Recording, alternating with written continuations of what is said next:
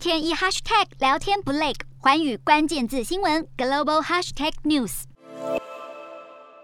新加坡总理李显龙和印尼总统佐科威二十五号举办了双边会谈，针对两国之间长期以来的问题进行商讨，并且签订了一份协议。这内容包括调整飞航情报区、加强国防合作，以及最重要的犯罪引渡条约。由于新加坡容易取得永久居留权，有利于藏匿行踪，因此长期以来成为不少犯罪者逃亡的不二选择。更有印尼的肃贪官员讽刺。新加坡是印尼犯罪者的天堂，因此这回签订的引渡条约是备受外界的关注。未来包括像是贪污、侵占公款等多达三十一种罪行的嫌犯，即使逃亡到对方国家，顺利成为该国公民，仍然必须被引渡回母国来受审。